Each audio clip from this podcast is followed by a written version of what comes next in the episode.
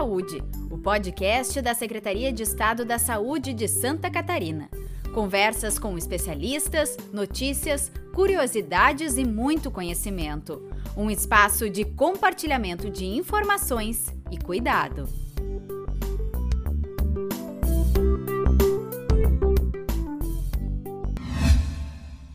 Olá, eu sou Carla Lobato. E eu sou Fabrício Scandiuzzi.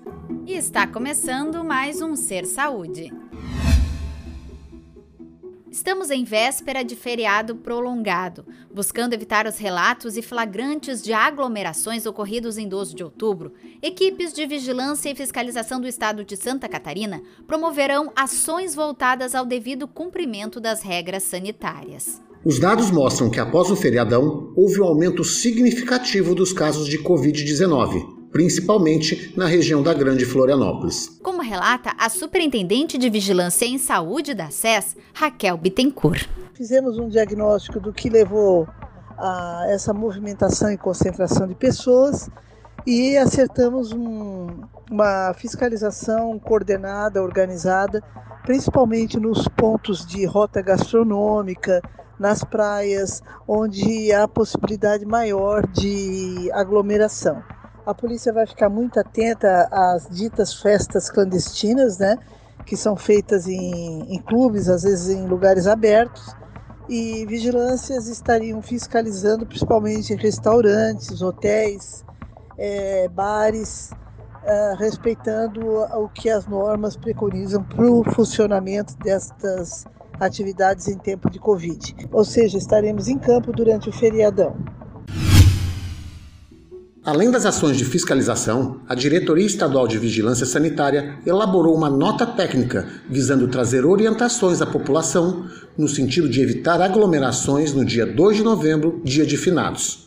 A nota traz orientações para a prevenção do contágio por Covid-19, no que tange principalmente ao acesso aos cemitérios e seus entornos, e pontua também cuidados que devem ser tomados para evitar a proliferação do mosquito Aedes aegypti.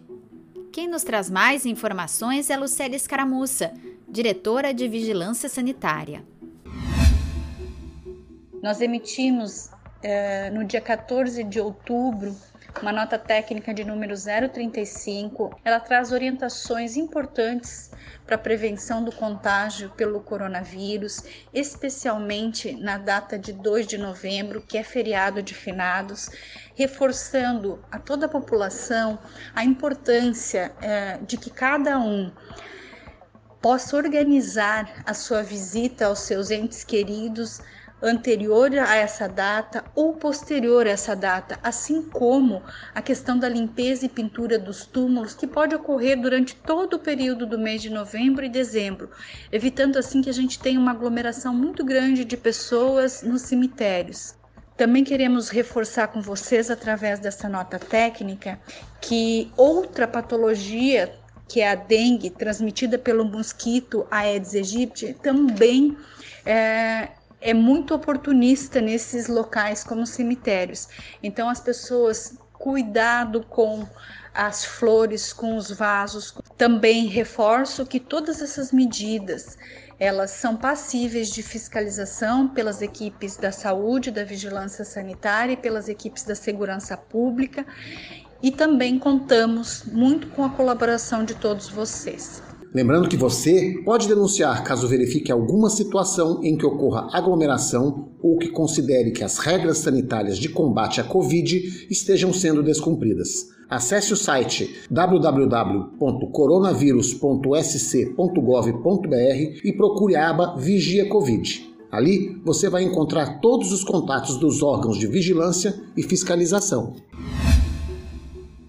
segunda causa de morte no mundo e primeira de incapacidade no Brasil. O acidente vascular cerebral, o AVC, pode acontecer com qualquer pessoa em todas as idades, afetando pacientes, familiares e amigos. O Dia Mundial do AVC é celebrado em 29 de outubro e neste ano a campanha Não Deixe Que Seja Você é voltada para a prevenção, focada na atividade física. O objetivo é aumentar a conscientização sobre o risco individual de AVC, equipando ao máximo as pessoas com informações e ferramentas de prevenção que podem salvar vidas. O AVC ocorre quando há um entupimento ou rompimento dos vasos que levam sangue ao cérebro. Ele provoca paralisia da área cerebral que ficou sem circulação sanguínea. O sedentarismo gera um risco para o AVC de 36%. E para a redução desse risco, o ideal é realizar atividade física 30 minutos por dia, 5 vezes por semana. O Hospital Governador Celso Ramos, em Florianópolis, é uma unidade pública da Secretaria de Estado da Saúde, referência para o atendimento de pessoas que sofrem AVC. No hospital é feito o diagnóstico e instituído o tratamento adequado, no tempo certo.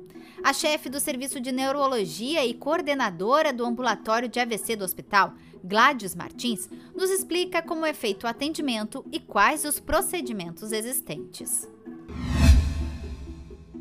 Temos uma equipe multidisciplinar com neurologistas, enfermeiros, técnicos de enfermagem, fisioterapeutas e nutricionistas que atuam de forma conjunta para atender os casos de AVC desde os primeiros sintomas. Para realizar o tratamento, o paciente precisa fazê-lo em no máximo 4 horas e meia do início dos sintomas, para que haja melhor resultado. Quanto mais precoce, melhor. Tempo é cérebro e tempo perdido mata os neurônios. O governo de Santa Catarina enviou esta semana 30 unidades de monitores multiparâmetros para o estado do Amazonas, que vem registrando aumento considerável no número de casos de Covid-19 nos últimos dias. Essa ação foi coordenada entre a Secretaria de Estado da Saúde e o Ministério da Saúde, reforçando a importância da relação entre os estados para o enfrentamento da pandemia. As campanhas de vacinação contra a poliomielite e multivacinação foram prorrogadas em Santa Catarina devido à baixa cobertura vacinal. O prazo foi estendido até o dia 13 de novembro. Lembrando que a de multivacinação é dedicada a crianças e adolescentes com menos de 15 anos, e a da polio para crianças com idade entre 1 e 5 anos. Bom, para a campanha é, contra a poliomielite, até o momento nós temos cerca de 168 mil crianças vacinadas. É, então, nós estamos é, com aproximadamente 50% da cobertura do ideal. Então, o Estado resolveu então prorrogar até o dia 13 de novembro as duas campanhas, a de multivacinação e de poliomielite, justamente para dar mais tempo para os pais e responsáveis levarem suas crianças e adolescentes para a unidade de saúde, verificar a, caderninha, a caderneta de, de vacinação e fazer a vacina contra a polio. Bom, para multivacinação, são as vacinas é, que estão no calendário vacinal. Então agora é o momento de, de chamar atenção para essas vacinas e colocar a caderneta em dia. Então, no mês de agosto, o Estado encerrou o surto de sarampo que está vivendo desde o ano passado, né? Então isso deve também à, à adesão da população à vacinação e é isso que a gente quer que continue. Sou Rodrigo de Biguaçu. Se eu já tive Covid, tenho que continuar a usar máscara ao sair de casa?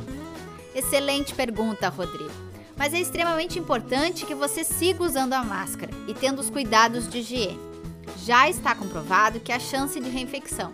O que quer dizer isso? Uma pessoa pode se contaminar novamente por uma variante do vírus. É como se esse vírus ele sofresse uma mutação. E é aí que você pode se contaminar novamente que é o que os dados vêm apontando que está acontecendo lá na Europa. E você, tem alguma dúvida sobre cuidados com a saúde?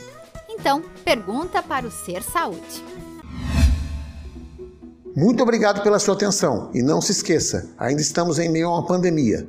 Tome todos os cuidados necessários para a sua proteção e daqueles que você ama. Acompanhe semanalmente o Ser Saúde pelas plataformas de áudio. Mais informações sobre as ações da Secretaria de Estado da Saúde de Santa Catarina você pode acessar no www.saude.sc.gov.br. Até a próxima!